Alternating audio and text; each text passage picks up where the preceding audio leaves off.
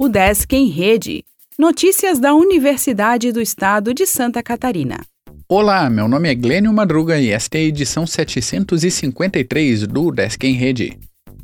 Matrícula para candidatos aprovados via SISU acaba hoje.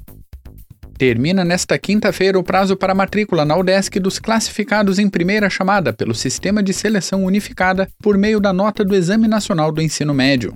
O edital com lista de documentos necessários e o calendário de matrícula e das chamadas subsequentes podem ser acessados no site da UDESC. A publicação da homologação final da matrícula será realizada em 19 de julho. Já os demais candidatos deverão acessar o site do SISU até segunda-feira, dia 18, para participar da lista de espera.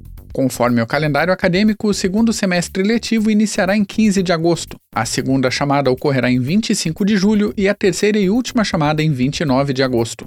Mais informações podem ser obtidas no site do SISU, na página da UDESC e com a Coordenadoria de Vestibulares e Concursos pelo e-mail vestiba.udesc.br. Guia para Atenção Primária à Saúde é produzido na UDESC. A acadêmica Maristela Scac Baldiceira criou material na sua dissertação do mestrado em enfermagem.